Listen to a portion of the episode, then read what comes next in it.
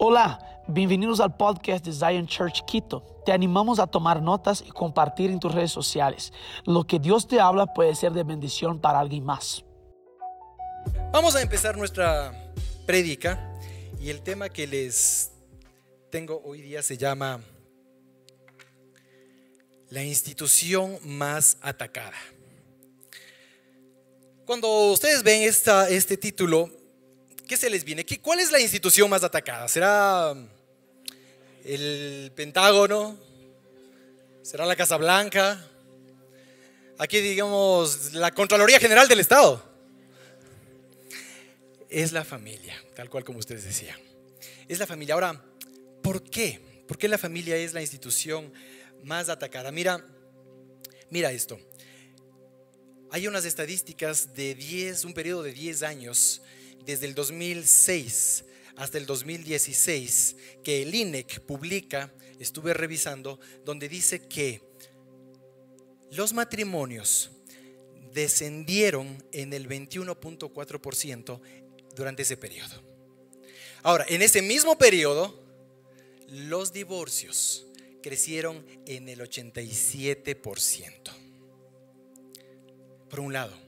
Por otro lado, tenemos grupos minoritarios que quieren imponer a las sociedades sus propias agendas, ¿no es cierto? Ahí tenemos los LGTBIQ, ahí tenemos aquellos padres y madres del mismo sexo queriendo pedir la aprobación de eh, la adopción de hijos por solo hombres o solo mujeres. Ahí están eh, este grupo de minoritario también que pide la aprobación del aborto. Entonces, todo esto es un ataque a lo que el Señor planificó y diseñó desde el principio, que es la familia. Y sabemos, sabemos, ¿no es cierto?, de que la familia es la base de la sociedad, nos han dicho siempre. Y claro, como es la suma de las familias, es una sociedad. Ahora, ¿qué tenemos ahora? ¿Cómo están nuestras sociedades ahora? ¿Escuchamos una matanza en Esmeraldas? Escuchamos explosiones en Guayaquil. Escuchamos olas de robo y de violencia en muchas ciudades. Entonces tenemos una sociedad violenta. Tenemos una sociedad atemorizada. Tenemos una sociedad desintegrada. Tenemos una sociedad trastocada en sus valores y principios. ¿Saben por qué? Porque tenemos familias desintegradas. Tenemos familias envueltas en el miedo. Tenemos familias trastocadas en sus principios y valores. Tenemos familias desintegradas. Ahora, quiero invitarte a abandonar esa visión por un momento, esa visión de que estos grupos minoritarios de los que estamos hablando son los principales atacantes, las principales amenazas de la familia. Déjame decirte que en la terraza que está enfrente de tu casa hay un francotirador apuntando a tu familia, esperando el momento adecuado para disparar. Y te voy a descubrir quién es. Haz conmigo. Así. Vamos, haz conmigo así. Ahora sígueme.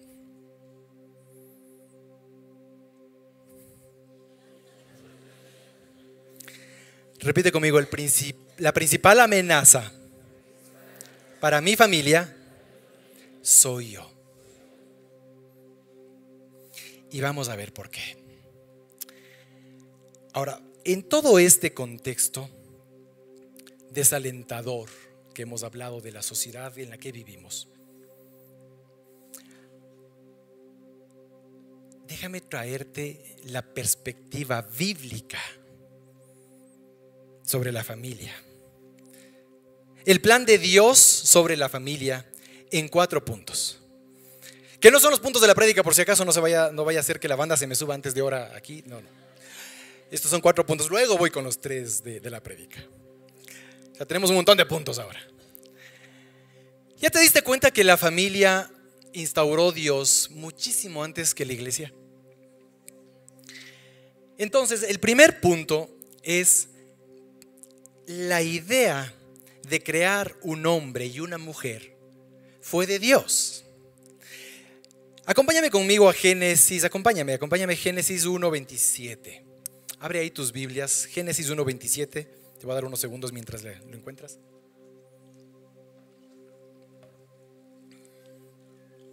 Y dice, y creó Dios al hombre a su imagen, a imagen de Dios lo creó, varón y hembra los creó. En el primer capítulo de la Biblia, ya Dios lo dejó tremendamente claro. Varón y hembra los, que, los, los creó. Esto desbarata cualquier argumento, cualquier pensamiento de que un hombre nació con tendencia a ser mujer. O de que una mujer nació con tendencia a ser hombre. ¿Sabes por qué? Repite conmigo, nunca. Dios nunca se equivoca. Y Dios te creó hombre y Dios te creó mujer. Punto. No hay otro. Sexo masculino, sexo femenino. No hay otro. Y déjame decirte algo más. Todo lo que viene después tiene que ver con una falsa identidad que tenemos. Todo lo que viene después tiene una raíz en un problema de falta de identidad de lo que Dios creó. Entonces, Esa es una condición, la falta de identidad. Esa es una condición que debe ser tratada, por supuesto. Pero solamente después de que ese hombre o esa mujer se sienta amada, no condenada, iglesia. Te voy a repetir. La falta de identidad es un problema, es una condición que tiene que ser tratada solamente después de que esa persona se sienta amada, no condenada. ¿Y quién está llamado a amar? Nosotros. Entonces, hombre y mujer creó el Señor.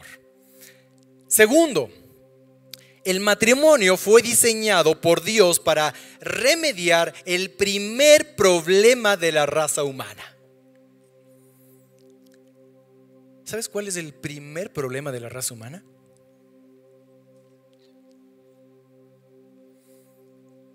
Ahora lo vamos a descubrir. Acompáñame a Génesis 2.18. En Génesis 2.18, en la siguiente página, dice, y dijo Dios, no es bueno que el hombre esté solo, le haré ayuda idónea para él. Mira, la creación estaba incompleta sin la mujer. Y en el versículo 20 dice, y puso Adán nombre a toda bestia y ave de los cielos y a todo ganado del campo, mas para Adán no se halló ayuda idónea para él. ¿Dónde encontró Adán su ayuda idónea? Vamos, ¿dónde, encontró Adán su ayuda idónea? Están dormidos, iglesia. Vamos a abrir las puertas en Eva, en Isha, en su varona. Ahí encontró solo en ella ayuda idónea. Ahora, hemos dicho que el principal, perdón, el primer problema de la raza humana entonces es, no es bueno que el hombre esté solo. El primer problema de la raza humana es la soledad. Y mira, que digo de la raza humana, no digo de Adán, no digo del hombre, digo de la raza humana. Y no importa si estás soltero o estás casado, el primer problema de la humanidad es la soledad. Porque hasta ahora, incluso si estás casado, si estás casada, hay matrimonios donde la mujer se siente abandonada del hombre. Hay hombres que se sienten dejados por su mujer. Hay hijos que a pesar de estar en el seno de una familia se sienten solos. Problema de la soledad sigue siendo hasta hoy un tema a resolver. Entonces, Yo aquí hago un llamado. Casados, no abandones tu familia. Esposos, no abandonen a sus mujeres. Esposas, no abandonen a sus esposos. ¿Quieres salirte? Yo te pregunto, ¿de verdad quieres decirle no al plan de Dios? ¿De verdad quieres hacer eso? Porque mira, el matrimonio nació, tu matrimonio, tu matrimonio, tu matrimonio nació en el corazón de Dios. Es tu responsabilidad mantenerlo. Los que no son casados, ¿cuántos aquí no son casados? Métete eso en la cabeza. No puedes abandonar. No puedes abandonar. Familia, no se abandonen. Ese es el plan de Dios, la familia. Pero volviendo al versículo de Génesis, hablamos de, Eva. Eva fue hecha para ser ayuda idónea. Y cuando los hombres a veces leemos ese pasaje, creemos que ayuda idónea significa sumisa a este papito. Dios te hizo así. Creemos que viene como a ser inferior a nosotros, como que tenemos una sierva exclusiva en casa, mi esposa. No, no, no, no. Déjame darte una nueva visión de la palabra ayuda idónea.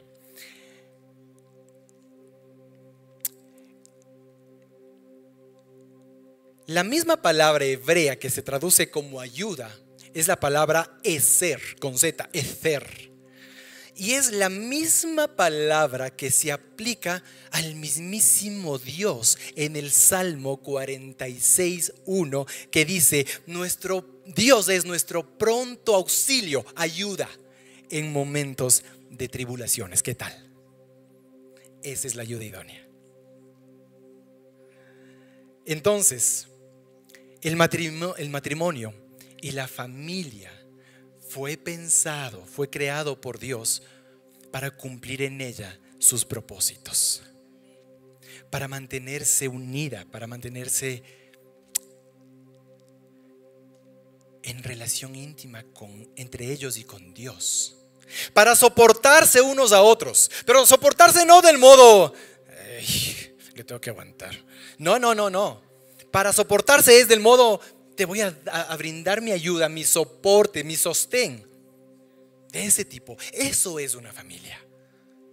Desde la perspectiva de Dios. Tercero, el matrimonio exige una unión inseparable de esposo y esposa para toda la vida.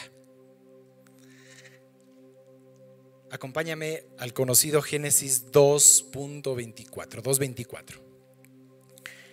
Por tanto, dejará el hombre a su padre y a su madre y se unirá a su mujer y serán una sola carne. No sabemos de memoria. El principal principio que nos, nos deja este capítulo de Génesis es dejará. Repite conmigo, dejará. Varones, dejará. Mujeres, dejará. No puedes vivir el diseño de la unicidad creada por Dios y puesta para el goce perfecto de la pareja que Él creó para el matrimonio si no has dejado. ¿Has dejado a quién? Padre y madre. Pero no solo padre y madre. Para reorientar lo que está alrededor tuyo. Tus relaciones tus pasatiempos, tu trabajo, todo tiene que ser reorientado solamente después de tu cónyuge. No puedes trastocar ese orden. ¿Cuál es el orden? ¿Cuál es ese orden?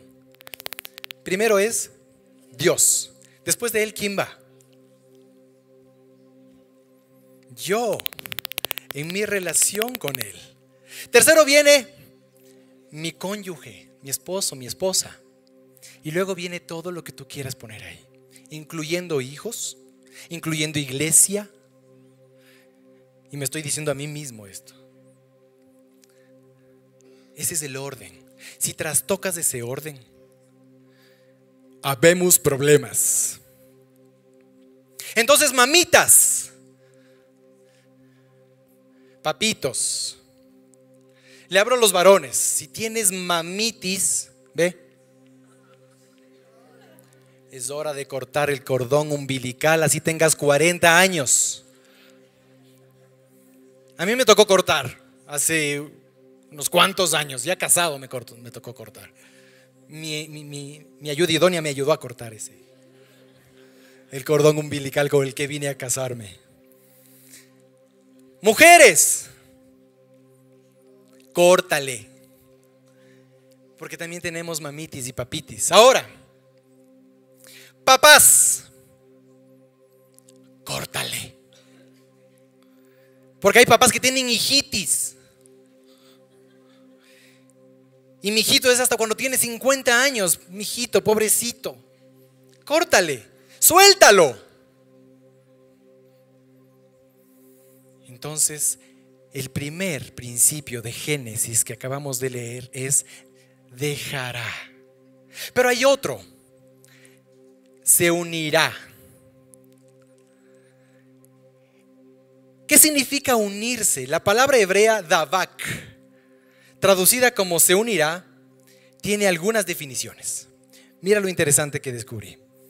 Pegarse, adherirse a, permanecer juntos, mantenerse firmes, proseguir con firmeza, perseverar en.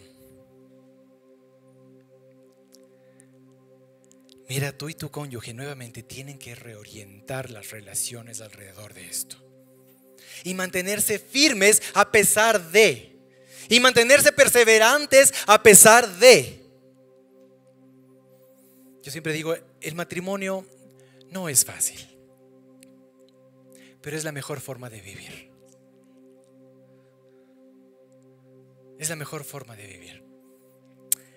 Y cuatro, el plan de Dios los hijos en familia.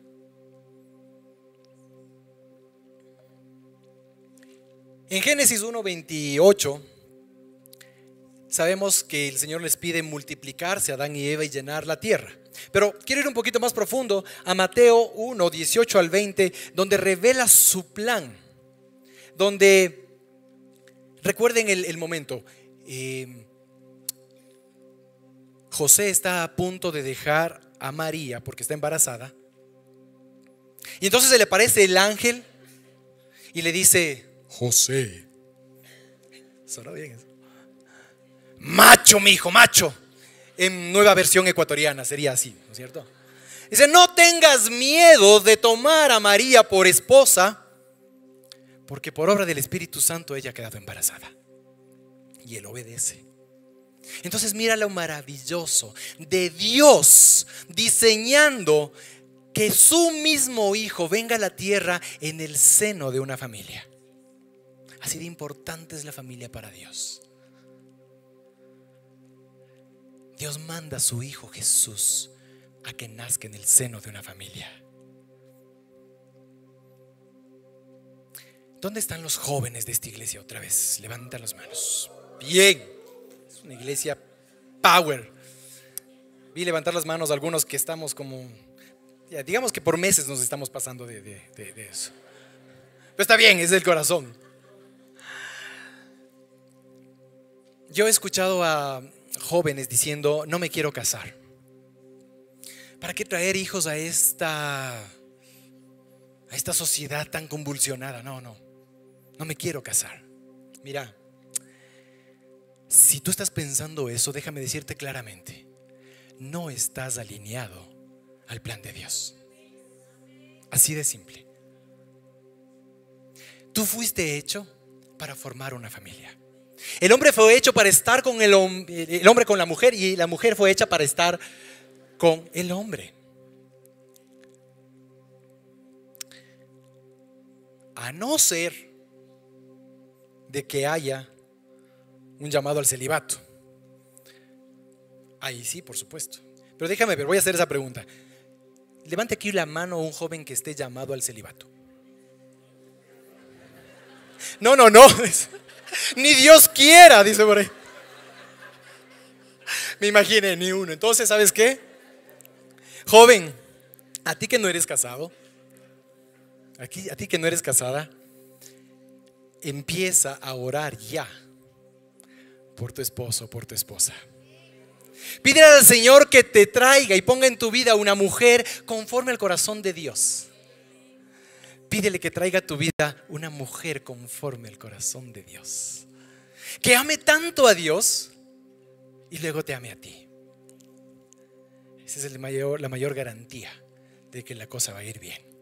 Entonces, jóvenes, pilas con eso. Como dice mi hijo, pilas, pilas. Ok. Tal vez estás pensando con todo lo que te estoy diciendo, oye Aldo, pero a ver, eso está bien para los otros. Yo, más bien, tú no sabes la relación familiar que yo llevo. Tú no sabes lo que yo vivo dentro de ese hogar. Tú no sabes cómo me trata mi esposo o mi esposa. El matrimonio no es fácil, pero es la mejor forma de vivir. Y nunca fue fácil. Mira, desde el mismo, la misma pareja inicial, Adán y Eva. ¿Qué pasó? Tremendos problemas. Claro, Eva toma el fruto prohibido, come, le da de comer a Adán. Adán le culpa a ella ante Dios. Imagínate la bronca que se habrá pegado imaginemos. ¿Cómo sería esa escena? Como si fuera poco, además luego tienen dos hijos y uno mata al otro. ¿Qué familia? Veamos a Abraham. Abraham se casa con Sara y hasta ahí todo bien. Pero luego aparece en escena Agar y comienzan los problemas. David, el rey David. Aquel del que hablamos y tomamos referencias permanentemente porque fue un hombre conforme al corazón de Dios. El rey David tuvo una familia, mira las características, donde hubo traición, donde hubo asesinato, donde hubo mentira. Su primer hijo lo traicionó. Su tercer hijo violó a una de sus hijas. Hubo rebelión, o sea, un desastre de familia. David. Entonces, si estás pensando, yo no puedo más con mi familia, con mi matrimonio, déjame decirte, que hoy estés pasando por ese tiempo o hayas pasado años en ese tiempo, no significa que no puedes estar mejor. No significa que no puedes estar mejor. Y entonces, aquí quiero entrar a lo que hablábamos cuando alabábamos. Roca firme. Vamos a hablar de las familias firmes, porque ese es el plan de Dios, tener familias saludables, familias firmes. Entonces, ¿qué es una familia firme? Es aquella en la que hay amor entre unos y otros, hay entrega sacrificial entre unos y otros.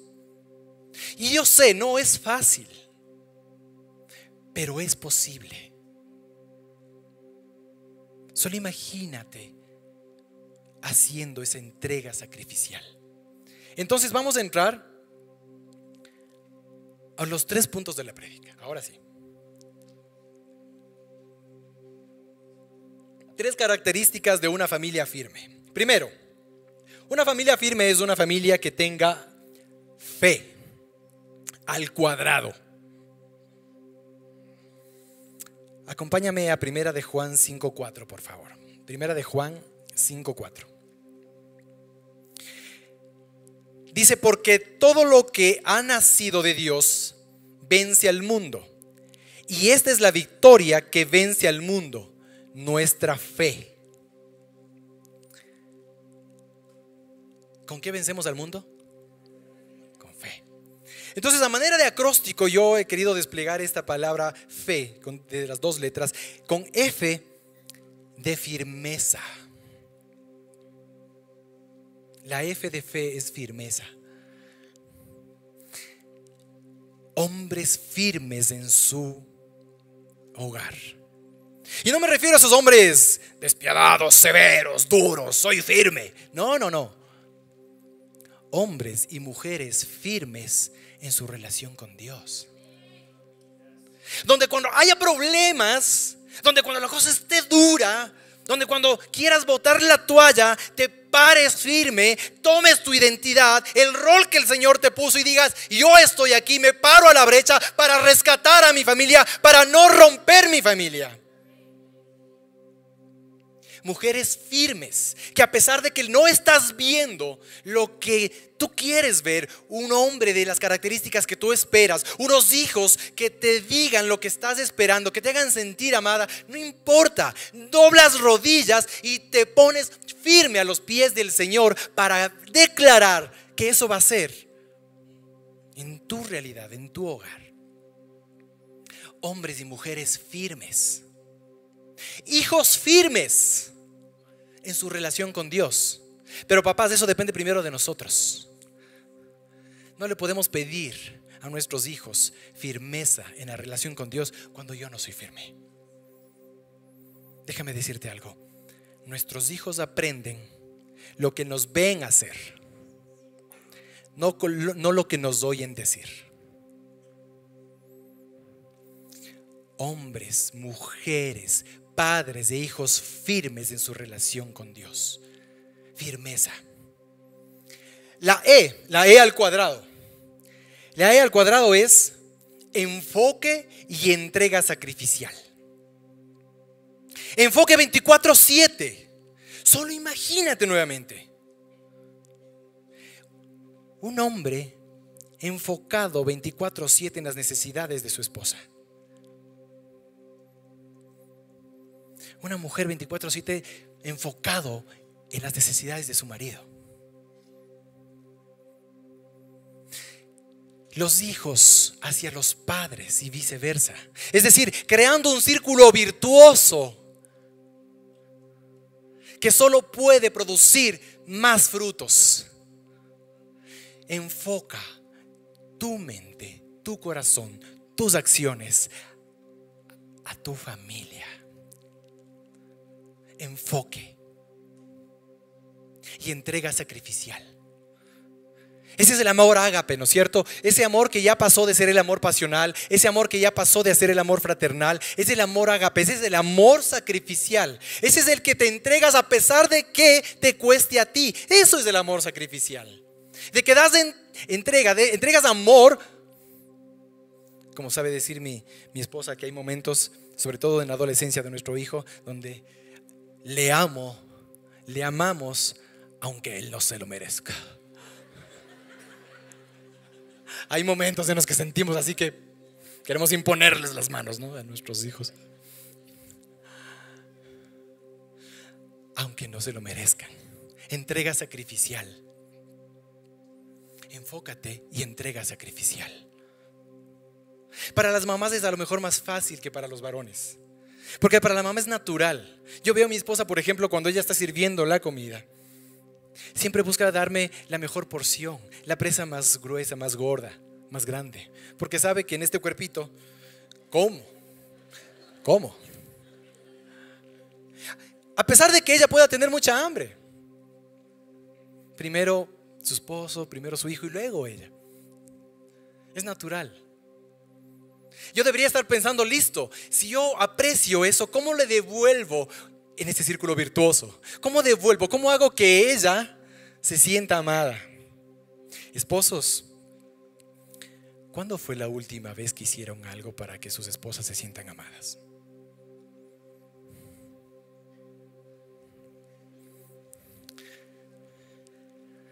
Esposos, ¿cuándo hicieron la última vez? ¿Cuándo fueron la última vez que se, hicieron que se sienta amada?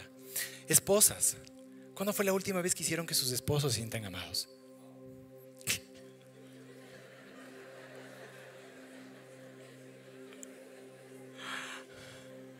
Ok, ahí les dejo para que luego conversen. En amor y en verdad, por favor, en amor y en verdad, como dice la palabra. Ok, primer punto. Segundo, familias perdón, familias consagradas a Dios. Mateo 5, 39, 40 dice, el que vive una vida consagrada no trata de aprovecharse de los demás, más bien volverá la otra mejilla y si fuese necesario dará su túnica, dejará también su capa. ¿Qué es una familia consagrada a Dios? Es la que busca la satisfacción no en el modelo de que hemos venido viviendo en el pecado antes de conocer a Dios, sino en ese círculo virtuoso de agradarle primero al Señor y agradarle al otro. Esa es una familia consagrada a Dios, donde hay en primer lugar amor a Dios. Y el que ama a Dios hace qué? Obedece. Es una familia que ama a Dios, que obedece. Segundo, no solo ama para ser consagrada, ora 24/7 también. Permanentemente orando. Porque sin, sin orar no puedes ser una familia consagrada, no puedes tener una vida consagrada sin oración. Y luego una entrega, una dependencia del Espíritu Santo para ser una familia consagrada. Ama a Dios y obedece. Para tener una familia consagrada, ora en familia, ora a solas, ora con tu esposo o con tu esposa, ora en familia, ora y una familia que está dependiente del Espíritu Santo. Como nos dice Romanos 12:10. Romanos 12:10 dice, ámense unos a otros con un afecto genuino y deleítense al honrarse mutuamente. Deleítense en honrarse mutuamente. Nuevamente mujeres honren a sus maridos, reconozcanlos, aliéntenlos. Nos interesa, no es importante para nosotros, no importa la edad que tengamos, no importa los años de matrimonio que tengamos, siempre nosotros necesitamos de eso. ¿Cuándo fue la última vez que le diste unas palabras de aliento a tu esposo? Esposas, ¿cuándo fue la última vez? Ahora los maridos, los maridos tienen que amar a sus esposas y amar significa proteger. Tienes que tú ser su lugar seguro. Que ellos ellas se sientan cubiertas, protegidas, amadas. Entonces, nuevamente, ¿cuándo fue la última vez que hiciste algo para que ella se sienta amada? Eso es tener una familia con una vida consagrada a Dios. Hijos. En Éxodo 20:12 sabemos, honra a tu padre y a tu madre. Padres honren a sus hijos, hijos honren a sus padres. Éxodo 20:12 dice, honra a tu padre y a tu madre para que tus días se alarguen en la tierra que Jehová tu Dios te da. Ahora, todo esto está muy bien en el escenario de un hogar que aún está en problemas, pero que está, que está conformado. ¿Qué pasa con las familias desintegradas? Y voy a entrar ahí. ¿Qué pasa con las familias donde ya no está papá o ya no está mamá? ¿Qué pasa con esas familias que se destruyeron y además la separación fue tan tortuosa, llena de dolor, llena de violencia, llena mm, de traumas, donde los hijos vivieron eso, donde la mujer queda traumada, donde el hombre, el hombre queda con traumas? Y es una familia desintegrada. Entonces dices, a ver, eso está bien para las familias, pero ¿y qué pasa con mi familia? A pesar de eso, podemos tener, puedo yo tener una familia firme. La respuesta es sí. La respuesta siempre es sí. Porque si en todo lo que hemos hablado desde el principio, ¿no es cierto?, de estos tres puntos, le quitas, en el primer punto hablamos de padres y madres firmes. Quítale a uno de ellos de la ecuación todo lo demás sigue funcionando. Lo único es que al padre que se quedó con los niños o a la madre que se quedó con ellos, sí le va a ser más difícil. Tiene que ser más sacrificial, tiene que ser más entrega para todo lo que hemos visto. Pero es posible. La respuesta es siempre sí. ¿Puedo tener una familia firme? Sí. Ahora, si tú saliste hombre o tú saliste mujer y se quedó tus hijos con tu esposo, con tu cónyuge, yo te pido, no te quedes fuera de sus vidas. Mira que siempre serán tus hijos y lo sabemos. mantente cerca física y emocionalmente. Para que luego no volvamos al primer punto donde empezamos la prédica de hijos que se sienten solos. Hombres, mamás, Dios te va a pedir cuentas de tus hijos. Familias firmes sí es posible. A pesar de que hayan tenido esos problemas, a pesar de que estén desintegrados. A nuestros hijos tenemos que enseñarles, tenemos que, que sellarles. Con un versículo como Salmo 27, 10, donde dice, el Señor, aunque mi padre y mi madre me abandonen, el Señor me recibirá en sus brazos. O Salmo 23, 8, te haré entender y te enseñaré el camino en que debas andar, sobre ti fijaré mis ojos. Un niño puede entenderlo fácilmente y caminar sobre eso. Esa es nuestra responsabilidad, hacerle entender eso. Ahora, puede haber también familias que están conformadas de manera distinta. Los hijos de él, los hijos de ella, mis hijos, nuestros hijos, está bien. Exactamente lo mismo. ¿Pueden ser una familia firme? Sí. Por supuesto que sí. Con estas tres características de las que hemos hablado. La banda puede ya subir aquí. Ahora les quiero hablar a las familias, aquellas que están por romperse. Yo quiero que me escuchen bien.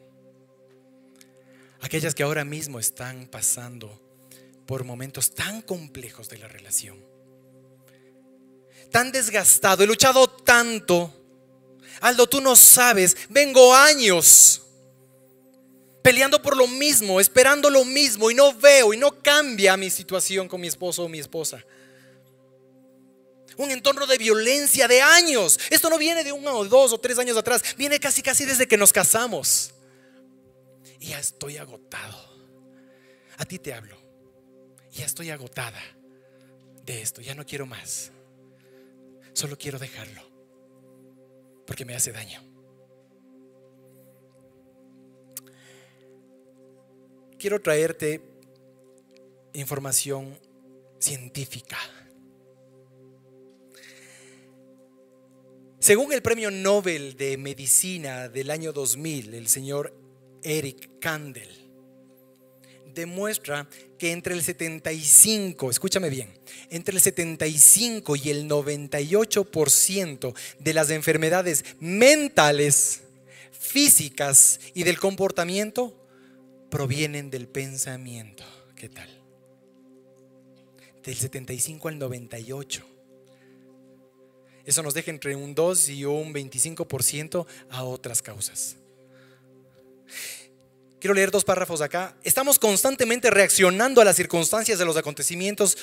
Con ello, nuestro cerebro va siendo formado en dirección positiva de una buena calidad de vida o en una dirección negativa, tóxica, de mala calidad de vida. Cuando reaccionamos negativamente y hacemos elecciones negativas, la calidad de nuestra arquitectura cerebral sufre. Es decir, el pensamiento negativo no es la norma. La investigación demuestra que los pensamientos cambian nuestro ADN. Eso es lo que dice el Premio Nobel de Medicina. Nuestros pensamientos cambian nuestro ADN. Si tienes un pensamiento tóxico, esto cambiará la interconexión del cerebro en dirección negativa y lanza tu mente, tu cuerpo y tus acciones a un lugar que no es el correcto. La buena noticia, en estas investigaciones se comprueba que todo esto se logró invertir cuando tus pensamientos y tus sentimientos son de amor, de alegría, de gratitud. Termino con esta estadística. Según la OMS, el 80% de cánceres se deben al estilo de vida. Solo el 5% de pacientes de cáncer y enfermedades cardiovasculares pueden atribuirse a factores hereditarios. Si tus pensamientos le están haciendo eso a tu cuerpo, ¿te imaginas lo que tus pensamientos le están haciendo a tu matrimonio?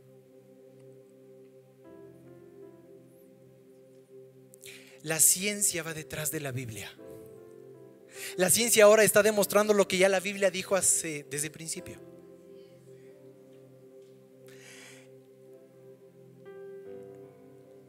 Cada mañana, la neurogénesis se llama esto, Estoy leyendo un libro donde habla del tema. Cada mañana cuando despiertas tienes nuevas células nerviosas nacidas dentro de tu cerebro y con ellas la posibilidad de hacer nuevas y positivas conexiones y códigos genéticos a través de nuevos pensamientos. Todas las mañanas, la neurogénesis. En la Biblia ya estaba. En Romanos 12.2 dice, y no os adaptéis a este mundo, sino transformaos mediante la renovación de vuestra mente para que verifiquéis cuál es la voluntad de Dios, es buena, aceptable y perfecta. Gloria a Dios.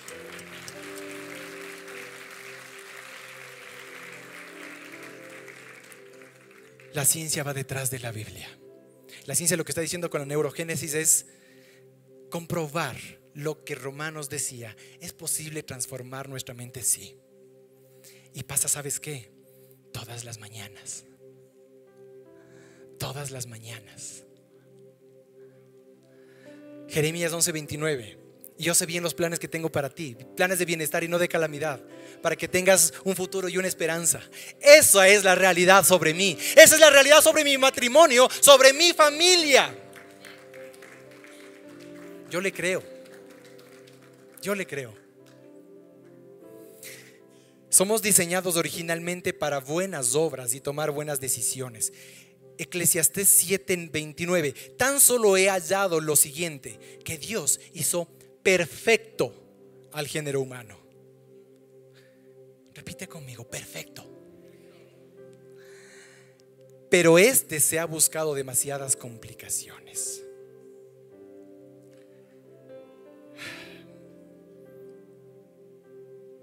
Eres perfecto por diseño de Dios. ¿Qué va a ser perfecto este? Eres perfecto por diseño de Dios. Entonces mira, para terminar, ya probaste, no sé si estás casado 2, 5, 10, 20 años, 30, 40 años, no importa. Y si has venido en problemas, ya probaste una forma de hacer incorrecta. Ya probaste 10, 20, 30, 40 años de cómo no funcionan las cosas, ya lo sabes. Así has venido hasta ahora. Hoy yo te invito a que comiences a tener nuevos pensamientos, de que principalmente comiences no a creer en esa palabra, porque ya lo sabes. Te invito a que vivas esa palabra, a que rasgues los cielos y traigas esas verdades bíblicas sobre nuevamente ti, sobre ti, sobre tu esposo, tu esposa, sobre tu familia, sobre tu hoy y tu mañana. Hemos pasado revista varios versículos de la Biblia. Grábatelos y vívelos. Hemos hablado de Génesis 1:26 donde nosotros nos tenemos semejanza a Dios. Dios es amor, nosotros somos capaces de dar amor siempre. Colosenses 3:10, que habla de la nueva naturaleza. Romanos, que acabamos de leer 12:2, que habla de una mente transformada. Jeremías 29:11, los planes de Dios. ¿Qué, ¿Qué esperas? ¿Qué necesitas más? Comienza a pensar, a vivir, a creer, a respirar esas verdades bíblicas sobre tu vida. Entonces, si tienes pensamientos de 10, 15, 20 años que han sido tóxicos, puedes sacarlo. Si tienes pensamientos de dolor, de frustración, de ira, puedes eliminarlos. Puedes renovar tu mente como se renovan las misericordias de Dios todos los días. Hoy despertaste con nuevas neuronas porque el Señor renueva tu mente con esa posibilidad de hacer nuevas conexiones cerebrales, de pensar y de vivir en que mi mañana, mi hoy puede ser distinto. En que mi relación familiar puede cambiar. ¿Hay esperanza? Sí, hay esperanza. Porque es bíblico. Porque es diseño de Dios. Entonces, mira, no te rindas. Si estás pensando en abandonar no te rindas. No te rindas antes sin probar en serio este nuevo modelo de pensar, de sentir, de actuar sobre tu esposo, sobre tu esposa, sobre tus hijos. No te rindas. Llénate de esperanza. Llénate de la palabra de Dios. Llénate de eso que Él tiene para ti, que está ya prometido. Llénate de eso y avanza. No te rindas. Familia, no te rindas. Esperamos que este mensaje haya impactado tu vida. Suscríbete porque subimos nuevas prédicas todas las semanas.